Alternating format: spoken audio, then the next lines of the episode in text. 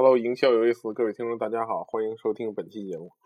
那么今天呢，我想到了一个很久以前的一个故事，说是有一个英语学校，那么这个学校呢，有一个学员就是说什么都要退费，嗯，到了什么地步呢？就说要不就跳楼啊，要不就自杀等等等等，然后导致这个校方很被动，然后最后决定那就退呗。但退的时候觉得这学员真真是挺麻烦的，于是。退的时候说那 OK 可以退你钱，那么你给我签一个东西，那这个东西是什么内容呢？内容就是你要接受我们以后一个条件，就是我们以后再也不给你服务了，就是说你退了行，但是不要再在我们这儿报名了，以后咱俩也别产生任何关系。那这个时候学员就觉得挺生气的，就觉得凭什么呀，对吧？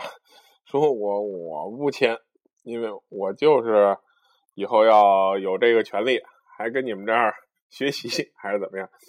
所以这个听起来就是很奇怪，对吧？本身已经没有任何的，已经打成这样了，对吧？然后还有什么必要以后再选择这这家来服务呢？但是当你让他放弃这个权利的时候，他又觉得这是好像似乎是他的一种权利，于是他又不肯放弃这个权利。这就是说我们很怪、很怪诞的这个客户心理。通过这个呢，我们就想到我们对客户的很多一个一个控制的一个谈判的好方法，类似于对人的一种欲擒故纵。也就是说，我们今天要谈的这个主题就是说，设置一些销售的干扰因素。当我们销售进行到一个比较呃陷入僵局的时候呢，我们觉得这单有可能差不多能成，但是这个客户又呃比较犹豫，然后坐在那儿一动不动，或者扯东扯西啊等等等等。那么这个时候，有时候我们可以设置一些干扰因素，好比说。再给大家举一个例子，我曾经去买一台这个冰箱，那冰箱还挺贵的，一个很大的冰箱。于是他们说送我一个洗衣机，还是送一个微波炉？我说那个洗衣机没用，因为洗小洗衣机嘛。然后说我说我想要那微波炉，然后他们说行，那就微波炉吧。然后后来说微波炉您得去一个地儿取去，到时候得开车去挺远的地儿。然后我就跟他们怒了，我说凭什么呀？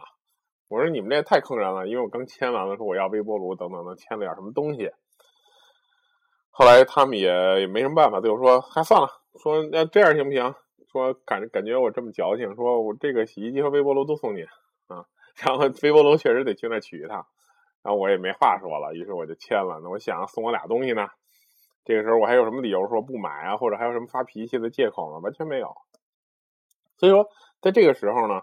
我们就想到设置，他就设置了这么一个障碍。那么可可能确实很多客户他只送一样东西，OK。但是呢，其实他也完全有这个权限送两样东西，对吧？但如果他一开始就送了这两样东西呢，没准我还是不满意，对吧？所以说这个条件，也就是说原来我们说的折扣条件或者送出去的好东西是要分步骤来去送的。又比如呢，我们实际操作的时候可以做一些什么样的这种干扰因素呢？比如说我们送货时间，好比说他说这东西我要便宜，或者我要怎么怎么样。反正总之就是挑一些毛病嘛，因为客户有时候买一个东西，呃，他如果很顺利的话，他会觉得好像很吃亏的感觉，所以，但是我们就可以说，那成，那这个送货时间是这样的，您这个必须要等二十天，二十个工作日，或者说才能给您送到。这时候客户可能就很不开心，说为什么需要二十个工作日？然后这个时候你可可以解释，说一些理由，对吧？然后这个客户就会觉得我不行，我就要三天或者五天或者怎么。几天吧，其实你完全可以做到的，你就给他发一个特别好的快递就 OK 了。那么你说这快递费得您付？他说快递费我不能付，我我买这东西怎么能等这么久呢？要不我选别的家了。然后最后你说 OK，那我可以给你送，在这个时间，那么客户很容易就会做这个购买决定了。包括我们对服务标准的一些限制，比如说退换货的一些标准，比如说您可以不签这个东西，但是以后退换货。是很麻烦的，或者怎么样，或者换货是很麻烦的，或者说是你这个屏幕摔了，怎么就呃赔不了了，等等等等。那么其实我们可以送他一个保险，如果有时候我们是有这个拿这个保险作为我们的一个折扣的条件，其实就可能就是一百块钱或者几十块钱嘛，让他买什么碎屏险这种东西。所以这个呃游戏的玩法呢，就是首先我们设置一些干扰因素，这些干扰因素完全是我们凭空设置出来的，然后这些干扰因素呢，往往要跟具体这个产品的。这个 delivery，也就是说它的这个提供和服务的细节有关系，服务标准的关系啊，包括这个产品的这个运送啊、运输、传递啊、物流这些东西，搞一些小障碍，这是第一步。第二步呢，我们会犹豫，在犹豫和纠结中去让步。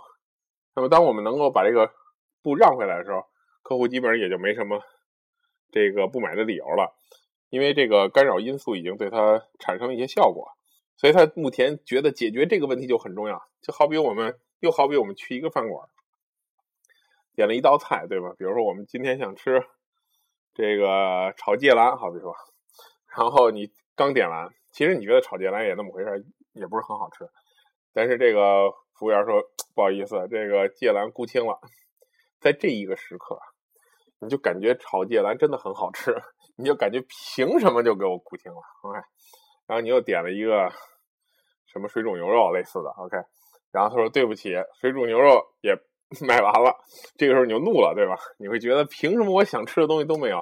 其实这两个菜也只不过是你在菜单中。云云的菜中随便点了两个你凑合能吃的，因为你翻了菜谱已经好久了，也觉得这家。也不知道吃什么好，食欲也不振。当他说没有的时候，你会觉得，哇塞，真的很美味，这东西凭什么没有？为什么要欺负我，对吧？这个时候可能，但如果他要有了呢，你肯定会点这个菜，对吧？你肯定很开心的点这个菜，不会有任何犹豫了。但在点这菜之前，你都是很犹豫的。所以说呢，在真正的谈判的谈判术当中，有一个有一个很重要的原则，就是我们永远要让谈判的对手觉得他是赢家。这个时候，在对于很年轻的销售或者很年轻的谈判的从业人士，总愿意自己是赢家。比如在这个谈判完了酒会上，或者在跟这人交往，总愿意会显示出自己谈判有多牛啊！说其实你当时要跟我这么谈，就怎么怎么样了？你当时要跟我那么谈，其实这个价格完全可以给你吗？非常没必要。这是一个初级选手的做法。高级选手永远让对方觉得是赢家，即使他谈的很好，他也会说你谈的太狠了。你真是谈判专家，你是销售专家吧？你拿的价格太好了，永远让对方觉得是赢家。所以这就是说，我们在真正实际的销售当中可以用一个小技巧，设置一个干扰因素，然后其实是我们自己能够完全 deliver 的东西，然后犹豫的让步，把这个客户的注意力转移到另外一件东西上，让他在这件事情上真的赢了你，拿到他想要的东西。那么其实很多。销售的细节，因为客户一直在想有还有什么问题，还有什么细节，还有什么我没想到的东西可以拒绝今天去买这个东西，或者说有什么我没想到可能会造成我的问题，我的漏洞。这个时候你给他一个漏洞，他就把这个漏洞填填满了，就感觉没漏洞了。所以这是一个非常管用的，你可以日常去使用的小技巧。具体的设置什么样的这个干扰条件，当然要看你售卖的产品和你售卖的服务。还有就是，最后是永远让客户觉得他是赢家。All right，所以今天如果你觉得这期节目不错，点个赞；如果对你的朋友帮助，转发给他。谢谢大家。